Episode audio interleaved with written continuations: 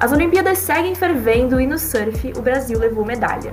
No masculino, Ítalo Ferreira foi campeão e levou o primeiro ouro do Brasil na bateria contra o surfista japonês Kanoa. Já o Medina ficou de fora do pódio após várias polêmicas de pontuação e também por ter perdido para Owen Wright na disputa pelo bronze. Já no feminino, a Tatiana Webston Webb foi eliminada nas oitavas, enquanto Silvana Lima foi eliminada nas quartas pela Carissa Moore. O surf deu o que falar e é o tema do podcast de hoje. Para você que está chegando agora, seja muito bem-vindo e muito bem-vinda a este episódio do Salto na Área Cash, podcast de cinco mulheres apaixonadas por futebol e que no momento estão apaixonadas pelos esportes no geral, né? Durante esse período das Olimpíadas, a gente adotou temporariamente o nome de Salto Olímpico para falar sobre as principais modalidades que compõem os Jogos. Eu sou Giovana de Assis e comando a apresentação do episódio de hoje. Para gravar aqui comigo hoje para falar sobre o surf, sobre tudo que envolveu a modalidade nessa competição, eu tô com dois convidados muito especiais, muito incríveis e que manjam demais do assunto para a gente tirar de vez todas as dúvidas que rondam né, o que, que aconteceu nessa competição. Começar chamando a Marina Renar, jornalista e podcaster do Parafinadas, onde ela fala também sobre surf. Seja muito bem-vinda, Marina. Oi, Giovana, eu que agradeço o convite, muito obrigada e é um prazer estar aqui com vocês. E também eu quero chamar o Bruno Abchecker, que é jornalista do Futuri e também um entusiasta do surf. Seja muito bem-vindo, Bruno. Obrigado, Giovana, pelo convite. A gente está participando aqui desse episódio. E vamos lá, que é o assunto que a gente gosta, então a gente faz com, com felicidade. Show! Lembrando também que o Salto na Área está nas redes sociais, tanto no Instagram como no Twitter, no arroba Salto na Área Cash. É lá que a gente posta quando sai episódio novo, informações, né? A gente está nesse clima de Olimpíada, então tem muita coisa legal nas nossas redes sociais. Eu vou começar perguntando para Marina, né? Porque quando se fala de surf, né, a gente tem na mente o Kelly Slater, né? Esses caras que são mais old school. Eu quero saber como que surgiu esse interesse é, pela modalidade. Então, eu sempre, enfim, tive casa de veraneio na praia, a minha família inteira surfa. Eu sempre acompanhei, meu pai surfa, velagem de kite, meu irmão também. Então sempre foi um esporte muito presente na família. Então, desde sempre eu acompanhei, acompanhei Kelly Slater há muito tempo, Andy Iron também, até né, morrer, enfim. Então o surf sempre esteve presente na minha vida, não sei em que momento exatamente ele surgiu, mas eu sempre estive na praia, sempre estive com prancha, sempre, enfim, estive perto do esporte.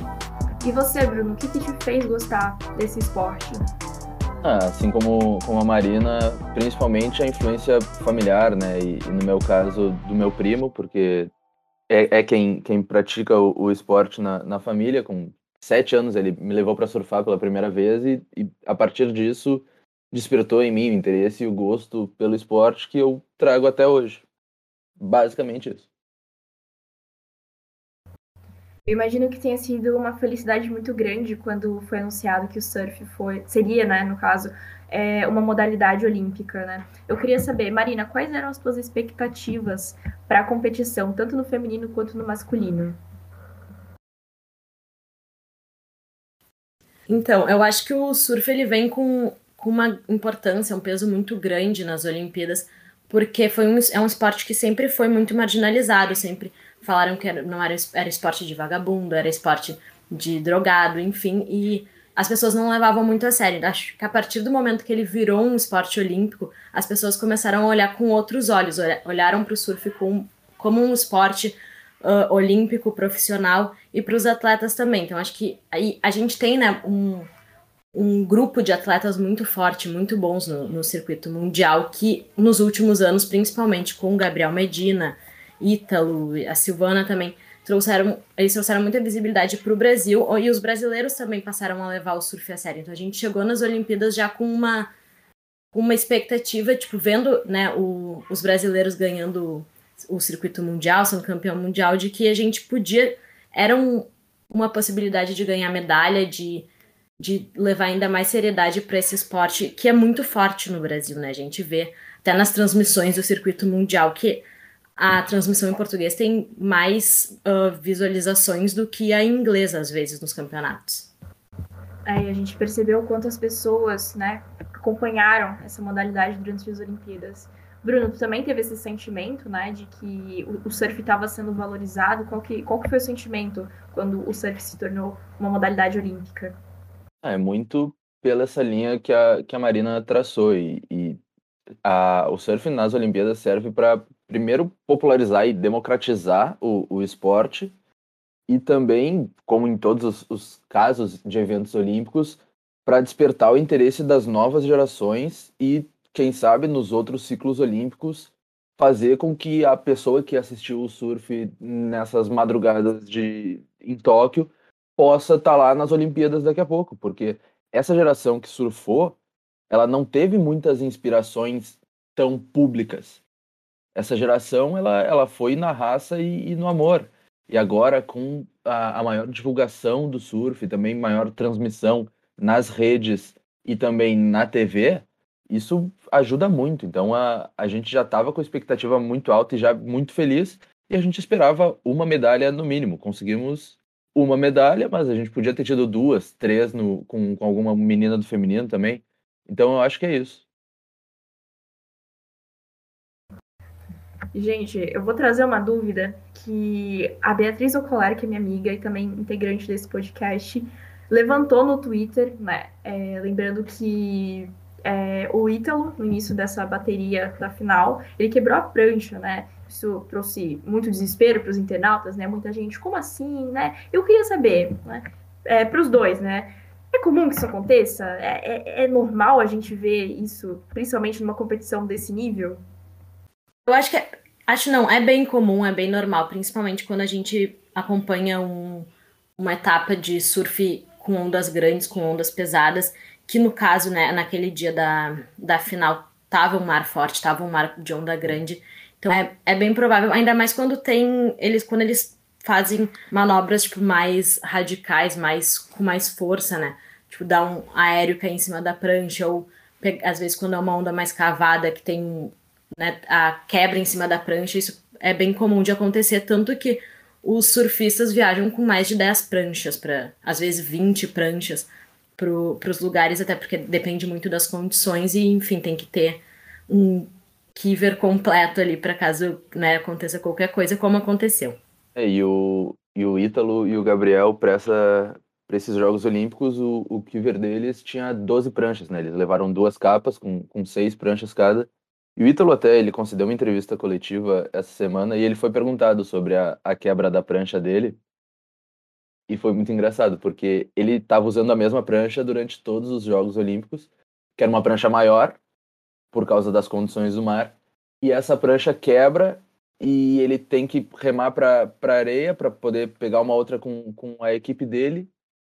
A equipe dele oferece uma prancha do, do tamanho similar a que ele estava usando e ele prefere pegar uma prancha menor para poder ter mais leveza no movimento e conseguir arriscar mais. Então, foi uma sacada muito boa dele, a escolha da prancha num raciocínio em questão de, de segundos, milésimos. É, e com essa leveza ele conseguiu fazer boas manobras, terminou a bateria da final com 15,14 na pontuação, enquanto o Canoa, que foi adversário do Medina ali é, na, na semifinal, terminou com 6,60. É, Marina, o que, que, aconteceu nessa prova? Que tipo de fator influenciou para que o Ítalo tivesse essa pontuação tão diferente do Canoa? Eu acho que quando a gente vê o, né, quando a gente assiste uma bateria no surf, a gente tem que entender que né, ela sempre vai ser diferente, porque depende das condições do mar. Então, os surfistas, os dois surfistas que estão ali, às vezes vão ter, vai depender de sorte, vai depender de leitura do, do mar, das condições. E nem sempre os dois vão conseguir pegar várias ondas, os dois vão conseguir pegar boas ondas, dar boas manobras. Às vezes tu pega uma onda boa e não consegue aproveitar. Então, acho que, enfim, é isso que acontece. Nem sempre vão ter, os dois vão pegar boas ondas. E ainda mais né, quando tu tá nervoso, quando tem, tá ali com um adversário muito bom, como é o Ítalo, no, naquela condição, acaba que não, não dá certo. Agora, trazendo uma polêmica, né, o, o, que aconteceu ali na bateria do Medina contra o japonês Kanoa, é, muitas pessoas foram comentar as notas da internet, surgiram muitos especialistas, né, citando o que, que, tinha acontecido. Bruno, eu queria te perguntar mais tecnicamente. Você consegue explicar o que, que aconteceu para uma virada daquelas acontecer? O que, que, o que, que caracterizou as diferenças, né? Porque o pessoal começou a comentar sobre os aéreos que os dois fizeram, né? Que foram diferentes, foram performados de forma diferente. Você pode explicar um pouco o que, que aconteceu nessa bateria e por que, que isso gerou tanta revolta? Para começar a explicar essa virada do canoa na bateria, eu preciso pontuar algo que me deixou muito indignado com o Gabriel até agora, porque faltando sete minutos para o Gabriel, para a bateria acabar, o Gabriel tinha a prioridade número um na escolha das ondas. Ou seja, caso os dois surfistas remassem para a mesma onda, o canoa, que não tinha prioridade número um, tinha que abdicar da onda para permitir que o Gabriel surfe. É uma regra do, do surf e de, de todas as competições, independente da categoria. O Gabriel permitiu que o canoa remasse para essa onda e não fez força nenhuma para impedir isso, porque o, o que eu imagino, ele não acreditou no potencial da onda e também não acreditou no potencial do adversário dele. Só que estando numa semifinal de Olimpíadas, não, tu não pode acreditar em algo, tu precisa concretizar muito isso. Tudo bem, Gabriel deixou o canoa surfar a onda, ele remou e deu aquele aéreo magnífico. E as diferenças que eu vejo nas, nos, nos dois aéreos que são comparados, né, que é o do canoa, o 933, e o do Gabriel, que foi pontuado com 8.43, é que, para mim, o canoa ele cai depois do movimento, e foi um movimento com rotação completa, ele cai na base da onda e à frente da espuma. Já o Gabriel, ele também completa o movimento, mas ele cai na espuma e ele cai terminando de fazer a rotação. É considerado um movimento completo, mas como diferencial para os jurados, eu imagino que isso tenha sido utilizado. E o canoa também, ele utiliza a rampa que a, que a onda oferece no último minuto. No último minuto, não, no último momento. Porque a, a onda já estava fechando, estava quebrando, e ele usa para sair da para sair da onda, porque ele não poderia fazer uma batida na junção, até porque estava fechando muito forte. Já o Gabriel ainda tinha mais, sei lá, um metro de onda que ele poderia surfar. E eu acho que esse foi o diferencial dos juízes. Eu concordo com a nota para o Canoa. Eu não concordo com as notas tão baixas para o Gabriel.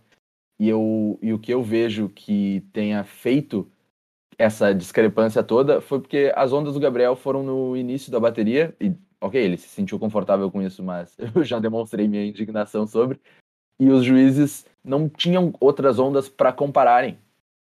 E assim deram as notas na casa dos oito pontos. Já com as ondas do Gabriel surfadas, eles viram a onda do canoa e pontuaram acima. Essa é a minha visão. Eu concordo com a nota para o canoa, não concordo para, com as notas para o Gabriel e se fossem avaliadas da maneira que eu considero, Gabriel seria finalista junto do Ítalo. E você, Marina, o que, que você pontua nessa diferença da pontuação né, que causou justamente a eliminação do Medina na semifinal? Então, eu também concordo com a nota do Canoa. Eu acho que é importante a gente pontuar que teve muita gente discutindo que ele tinha né, colocado a mão na prancha, que isso deveria tirar nota, mas isso não é um fator de, de tirar nota. Realmente é mais fácil quando tu segura a prancha, mas não, não é porque tu botou a mão na prancha que tu perde nota, só para esclarecer isso. Mas eu acho que, que, como o Bruno falou, Primeiro, não teve muito como comparar as ondas do Gabriel. Nota, o aéreo do Canoa foi um, nota, um aéreo para nota 9, sim, foi muito bom. Só que a sensação que eu tenho é que quando a gente vai avaliar as ondas no surf, tem critérios como dificuldade e repertório são, são analisados. E o Gabriel veio na bateria dando aéreo em várias ondas, tanto que ele completou três aéreos. E acho que isso acaba dando uma sensação de que não é tão difícil assim. E além disso, acaba que também o sur ele não conseguia, ele não aproveitava as ondas para, enfim, fazer outras manobras para surfar né, a onda toda, da três, quatro manobras, o que pudesse, como o Owen Wright fez depois na, na bateria da, do bronze. Então acho que isso também acabou diminuindo um pouco as notas dele. Mas eu concordo com o Bruno que foram baixas, mas eu não acho que foram erradas as notas no geral. A gente tem né, uma, ali uma, meio que uma margem de erro no, quando a gente vai avaliar uma onda no surf, porque é muito subjetivo, depende muito da condição do mar, da, da, da apresentação do atleta, dos jurados, enfim. Então eu não acho que nenhuma nota tenha sido errada, mas eu também daria um pouco mais pro, pro Gabriel. Saindo um pouco da polêmica, falar sobre o surf feminino no Brasil teve muitas dificuldades pela frente. A Silvana Lima, que era a surfista mais experiente, ela teve que enfrentar a Carissa Moore, vencedora de quatro títulos de circuito mundial. Ali, se não me engano, foi nas quartas, né? E não à toa, né, a americana levou ouro na modalidade, foi, foi algo bem. Que, que já era esperado, digamos assim, né? Marina, como que você enxergou essa prova entre as duas? O que, que poderia ter sido diferente para Silvana ali naquele momento? Eu acho que a gente tem que entender que o surf da Carissa Moore, ele é muito além, ele é muito melhor do que da maioria das surfistas do, enfim, do circuito mundial. A Silvana hoje em dia nem tá no, no circuito. Ela é muito diferente, ela tem um surf muito, muito, muito acima da, da média, assim, do, no feminino.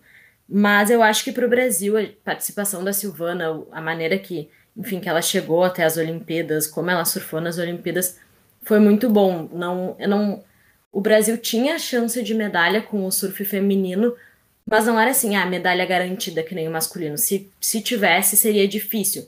E eu acho que era, essa medalha era mais esperada da Tati do que da Silvana, justamente por a Tati estar tá num ritmo mais forte de circuito, mais agora, né, nesse ano, mais acostumada com as surfistas do circuito mundial do que a Silvana, que está encaminhando para o fim de carreira, né? Ela não, não é mais não tem mais vinte e poucos anos, não tá mais no, naquele pique de, de, enfim, correr circuito no mundo inteiro, de estar tá ali entre as melhores, como ela já teve, já foi vice-campeã duas vezes, então acho que eu não, eu não tinha, não via muito a Silvana como uma possibilidade de ser medalhista de ouro, talvez um bronze, mas realmente ela pegou uma adversária muito difícil e que talvez se ela tivesse pegado outras adversárias que não não fossem não fosse a Carissa Moore, ela conseguisse chegar para conquistar uma medalha, mas tendo né, essa adversária, que é mais difícil, que como tu falou, não é à toa que ela foi a medalhista de ouro, não é à toa que ela, enfim, tá aí empilhando o título mundial. Uh, ficou complicada a situação da, da Silvana. Algo que eu também queria citar é a questão da origem dos atletas e que isso pode acabar inspirando outras pessoas que têm uma trajetória parecida, de muita luta, né? Que vem de, que tem uma origem mais humilde, que, que não tiveram todas as condições, todos os benefícios para conseguir começar a surfar. Eu queria saber do Bruno, o que que esses atletas hoje, né, a Silvana, o Ítalo, os dois, é, a história dos dois me chamou bastante atenção. O que que essa, esse tipo de trajetória pode representar para as pessoas que não têm condições também e que querem, se inspiram, né, nesses grandes atletas para iniciar na modalidade, para quem sabe trilhar um caminho parecido? Uma coisa que eu que eu tenho comentado e debatido com, com amigos, e, e, principalmente essa semana, né, que, que a gente está imerso na, nas Olimpíadas, é que as histórias de, de superação e, e, de sofrimento que os atletas passam até chegar no, no seu auge, elas são romantizadas, mas não deveriam, né? Porque eles passaram por todos esses perrengues e todas essas dificuldades por falta de investimento por não terem auxílio, por não terem apoio, por não terem um governo, seja municipal, estadual, federal, por não terem um apoio completo das instituições e por isso eles passam por todas essas dificuldades. Eu vou só citar um caso fora do surf, mas ainda nas competições de água. A gente tem o Daniel Schaefer, o, medalhista de bronze na, da natação, ele é gaúcho. Ele teve que treinar agora durante a, a pandemia num açude para poder manter o ritmo, porque ele não tinha onde nadar. E, e isso é muito importante. A gente precisa estabelecer estrutura para as pessoas. E, e, a história da, da Silvana e do Ítalo, ela, ela é maravilhosa, é, é, de superação e de pessoas que sabiam o que queriam e conquistaram o que, o que era estabelecido por eles. Isso é, é magnífico. E, a história do Ítalo é muito simbólica pelo pai dele ser, ser pescador e, e, a primeira prancha dele ser a tampa da caixa de isopor onde o pai dele guardava os peixes que, que pescava. Isso é muito legal.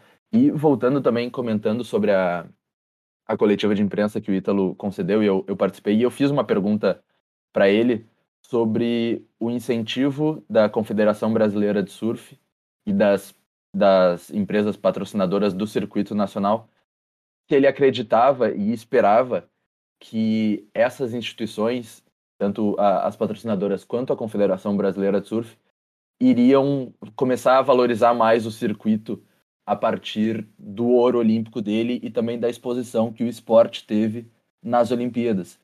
E ele, a resposta dele foi muito boa e muito sincera, como o Ítalo sempre é.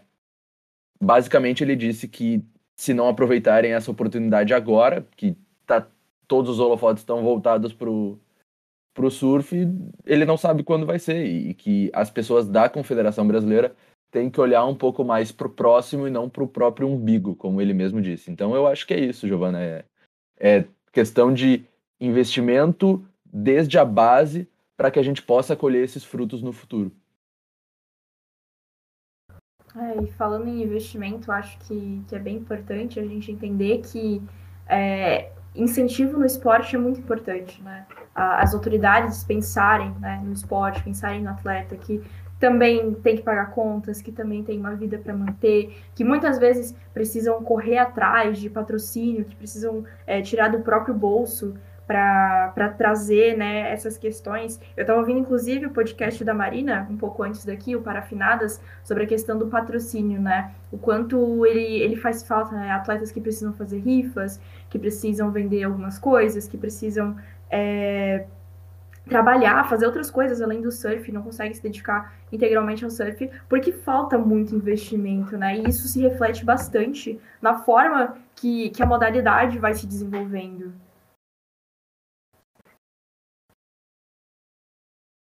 Exatamente. O bom, o surf feminino ainda é pior do que o masculino porque a gente passou cinco anos sem ter circuito brasileiro e as meninas, tipo, que a gente tem no circuito brasileiro agora, as últimas duas campeãs, a Ianca Costa, que foi em 2019, e a Júlia Santos em 2018, nenhuma das duas tem patrocínio de bico na, na prancha. Então são duas pessoas que, enfim, fa fazem bem isso, fazem rifa, vão pedindo ajuda e é difícil achar uma mulher surfista que, enfim, não seja muito privilegiada, que não tenha passado por isso. Porque praticamente todas acabam tendo que, que arrumar alguma forma de conseguir ir para um campeonato, de conseguir viajar, porque não tem, não tem investimento, não tem investimento do, do governo, não tem investimento das empresas, não tem investimento da, das marcas de surfwear que são por, foram por muito tempo as patrocinadoras do, dos surfistas e que no feminino acabaram por, uh, por patrocinar muito mais a, a menina loira, magra, como modelo do que a atleta surfista que estava no circuito, que a gente vê. Daí o caso da Silvana Lima, o caso da, das meninas agora que estão no circuito brasileiro. Tem várias que nunca saíram do Brasil. A Júlia Santos, que é a, a campeã brasileira de 2019, viajou só para campeonatos na, na América. Foi uma vez para as Maldivas, mas porque uma menina né, convidou ela para viajar e pagou tudo. Então, a gente também. Isso é outro problema que acaba gerando. Como é que a gente vai ter né, surfistas uh, com as meninas com um surf de qualidade, com um surf uh, de, muito desenvolvido, se a gente não tem investimento, se a gente não dá oportunidade? Porque, querendo ou não, o Gabriel Medina, por exemplo, o Felipe Toledo, já adolescentes, eles estavam viajando, eles estavam junto com com os grupos, né, com as equipes de surf viajando o mundo, treinando. E a gente não vê isso com o feminino. Tipo, nunca foi visto isso com o feminino.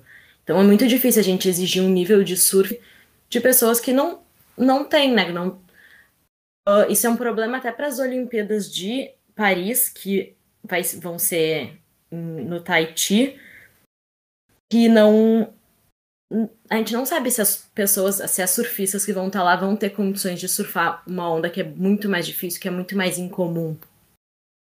E, e algo que a gente pode pontuar, Marina, e principalmente sobre essa questão do investimento e, e muito no surf feminino, a gente chegou no topo, e, e no topo eu digo participar de, de Olimpíadas com a Silvana e com a Tati, a Tati que está no, no top 5 do, do circuito mundial, só que a gente não tem a base.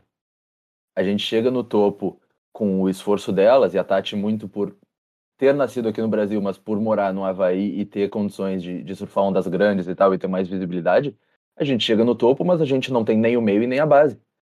Eu acho que é a partir disso que o Brasil precisa trabalhar. Exato, e assim, é, como tu falou, a Tati é ótimo a gente ter ela como representante brasileira, ter uma representante no circuito mundial, mas ela não representa a realidade do surf no Brasil. Ela nunca passou pelo que as surfistas daqui passam. E, bem como tu falou, a gente tem agora um gap no, entre né, a Silvana e as meninas que estão competindo agora, que fazem parte dos circuitos, que tem, enfim, a Silvana tem 30 e poucos anos. E as meninas têm 18, 19, a gente tem aí 10, 15 anos sem surfista, sem atleta no feminino, porque a gente passou 5 anos sem campeonato, sem investimento, com premiação de valores diferentes a partir só de 2019 que as premiações passaram a ser iguais. Então é bem isso, a gente tem uma falta de atletas, porque acabou que elas não. As meninas não conseguiram se desenvolver. A gente tem a Erika Prado, que é uma jornalista até, que, enfim, trabalha com surf e ela, ela começou a competir, ela foi surfista, ela é surfista, mas ela resolveu fazer faculdade porque ela não, não tinha como se manter, não tinha como se sustentar só sendo surfista.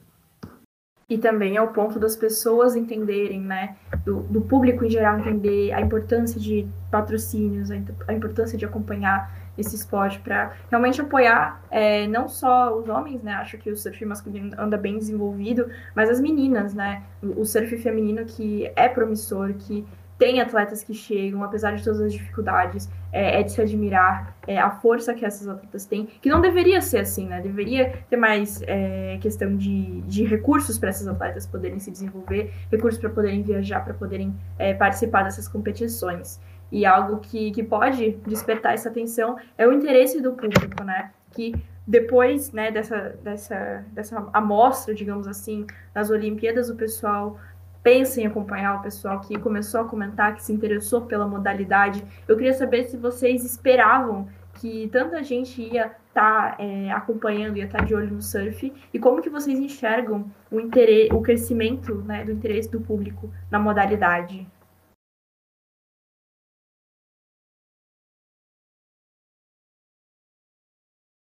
Eu, eu confesso que eu não não estava esperando que, que, tanta gente, ao menos assim, da minha bolha nas redes sociais, estivesse acompanhando.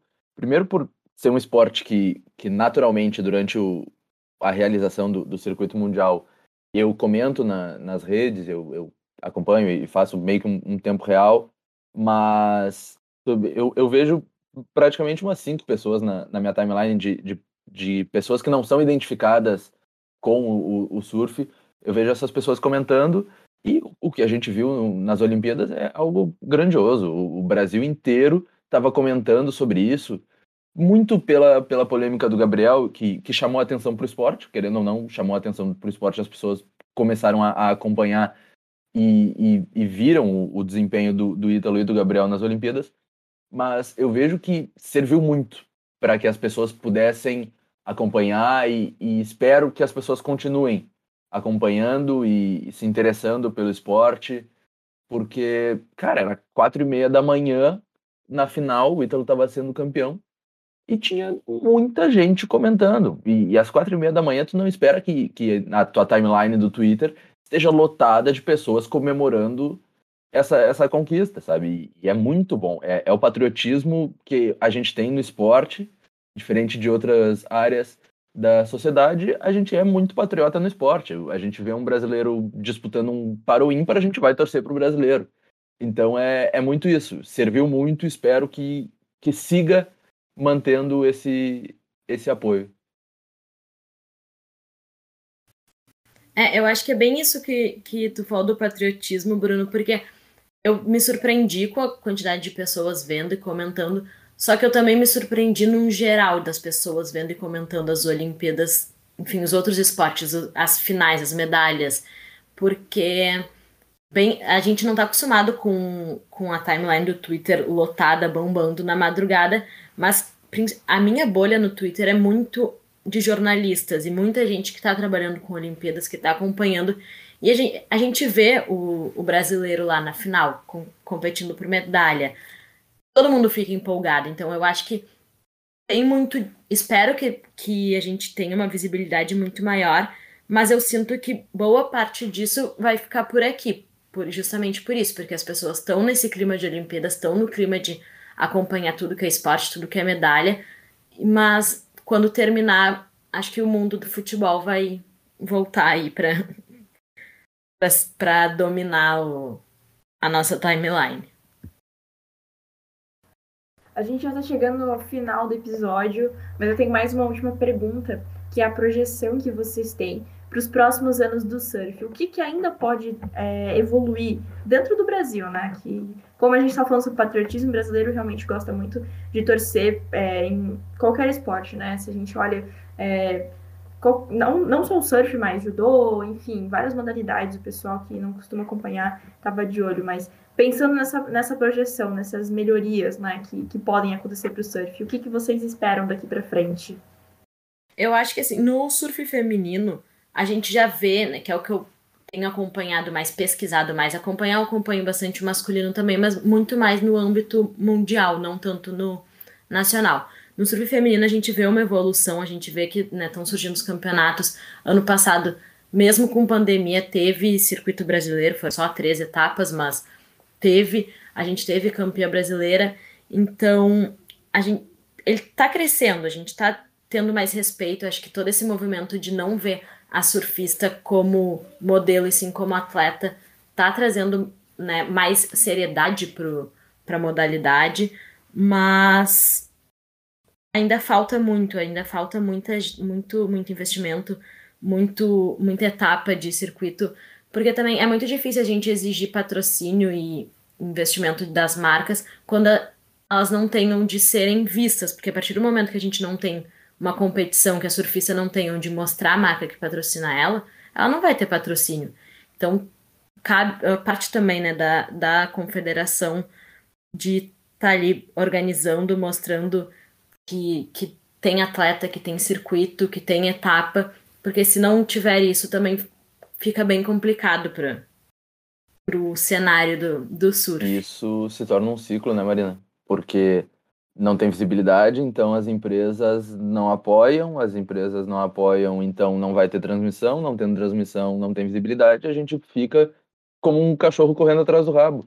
E, e é muito isso que tu falou, a, a Confederação Brasileira precisa investir mais, precisa aproveitar esse momento para buscar recursos e, e conseguir investimento, também expandir a, as áreas de, de etapas, porque do, do circuito brasileiro, porque é, é, Bahia, Ceará, São Paulo. A gente tem que ter mais de uma etapa em Santa Catarina, por exemplo, porque tem diversas praias com diversas condições de ondas. Aqui no próprio Rio Grande do Sul também. Mais para o Nordeste, pô, Bahia Formosa, o Ítalo Ferreira, campeão olímpico. A gente precisa ter uma etapa lá. E, e é isso, a gente precisa difundir mais o esporte na base. A gente precisa chamar as crianças, a gente precisa fazer mais campeonato infantil para poder fomentar o esporte ali e deixar essa, essa pulguinha atrás da orelha da, da criança de ah, e, e, se eu for, e se eu quiser me tornar um, um, campeão olímpico, e se eu quiser ser a Silvana, e se eu quiser ser o Ítalo? Tu pode. A gente, a gente viu que pode, mas para conseguir precisa ter esse empurrãozinho. Que retomando aquilo que tu falou no início, né, Bruno? Porque a gente não pode esperar que bater palma pro, pro, pra história do Ítalo, do Ítalo e pra história da Silvana. A gente bate palma para eles que conseguiram o que eles têm hoje, mas a gente não pode achar que isso é legal, que isso é bonito, que isso é normal, porque não é, não tem que ser assim. As pessoas não têm que passar por tudo isso. Que nem da mesma maneira que o Ítalo, a Silvana também não tinha prancha, foi ganhar prancha com 14 anos, morava na beira da praia, dormia em rede com a família dela, até ela conseguir né, se tornar atleta. Então a gente não pode romantizar e é muito importante a gente ter essas referências, principalmente do Nordeste, que é, que é enfim, muito negligenciado, né? Quando a gente vê o atleta nordestino ou o atleta negro, que são é muito, tem muito preconceito, a gente ter eles como referência, ter eles ali é muito importante para as crianças. Inclusive, tem uma, um movimento que se chama TPM Todas para o Mar, que é da Noala Costa, em Pernambuco, eu acho, se eu não me engano. E ela fala justamente isso. Ela, tem, ela criou um movimento para incentivar as mulheres no surf e depois para incentivar as crianças, porque ela falou que ela via no, olhava para o mar e não via pessoas negras. E on, como ela ia trazer essas pessoas para dentro do mar? Incentivando as crianças. Então, a gente está vendo esses projetos, está vendo esse, esse movimento assim de, de trazer outras pessoas, outras referências que não sejam o padrão, porque o padrão exigido né, esse padrão de surfista loira australiana não é o padrão do brasileiro. Então a gente é muito bom a gente ter aí, né, a Silvana, ter o Ítalo, ter a Ianca Costa, que foi a campeã ano passado, que é negra, ter a Júlia Santos, que também é negra, para mostrar que ela, todo mundo pode e deve, com, deve ter apoio, deve conseguir e trazer né, visibilidade para essas pessoas e os patrocínios também não irem atrás só da, do branco, do, da loira, da magra, porque a gente tem um monte de atleta aí com muito potencial e que independe né, do, da aparência. E é isso aí, chegamos ao final de mais um episódio aqui no Saltos na Área. Agradecer demais tanto a Marina quanto o Bruno por terem topado participar, por terem topado esclarecer tantas dúvidas que, que surgiram né, durante essa competição, que foi extremamente intensa. Começar pela Marina, deixe seu, seu recado final, deixe suas redes sociais para a galera saber onde te acompanhar. Então, meu recado final, acho que vem muito disso que eu acabei de falar, a gente incentivar, procurar tá ali vendo os atletas, dando, trazendo essa visibilidade, trazendo esse espaço para a gente ver mais pessoas ver, surfando, ver pessoas que não, não se encaixam no padrão social na, nas competições, que a gente vê as meninas aí que estão quebrando tudo. Daqui a pouco no circuito mundial, no, no circuito de classificação, né, no, no QS, e, enfim, trazer esse, esse apoio todo do jeito que cada um puder. E, enfim, eu tô aí no Twitter como Marina V Renar, R-E-N-A-R-D, comentando sobre surf, comentando sobre esporte. E no Instagram eu tenho o Parafinada Surf, que também a daí é só sobre surf feminino, tem bastante coisa legal. Tem o podcast também no, no Spotify, nas plataformas de áudio. Para quem quiser dar uma olhada, tá aí, tem vários assuntos bem legais. Gente, realmente eu recomendo Parafinadas. Eu tava ouvindo antes de, antes de vir aqui gravar o episódio. Muito legal, trazem assuntos realmente muito importantes. Não só sobre competição, mas sobre coisas dentro do surf feminino, gente. Recomendo demais vocês acompanharem. Agradeço também ao Bruno por ter topado estar aqui hoje com a gente. Muito obrigada. Deixe seu recado e também as redes sociais para a galera saber onde te achar. Ah, muito obrigado. Agradeço por esse episódio. Eu, eu acho necessário e pô, gostei muito de participar. O tempo voou, a gente nem, nem percebeu. E a minha mensagem é, é parecida com a da Marina: é, é valorizar e, e pode ser da, das menores maneiras possíveis. Tá vendo? Tem alguém que tu conhece que, que, que surfa e, e, e, compete? Curte a foto da pessoa, segue a pessoa, comenta incentivando a pessoa. A gente precisa começar. A gente precisa ter algum começo e pode ser assim, não, não, não tem problema. E minhas redes sociais, todas, arroba Bruno Abchecker. Abchecker parece difícil, mas é, é, se escreve exatamente como se ouve. T-H-E, Abchecker. E é isso, Gi. Muito obrigado por esse episódio e recomendo também o Parafinadas, muito bom. Ouçam. Lembrando também que o Salto na Área está nas redes sociais através do arroba Salto na Área Cast, onde a gente posta lançar episódio novo e também todas as informações. Obrigada, até a próxima!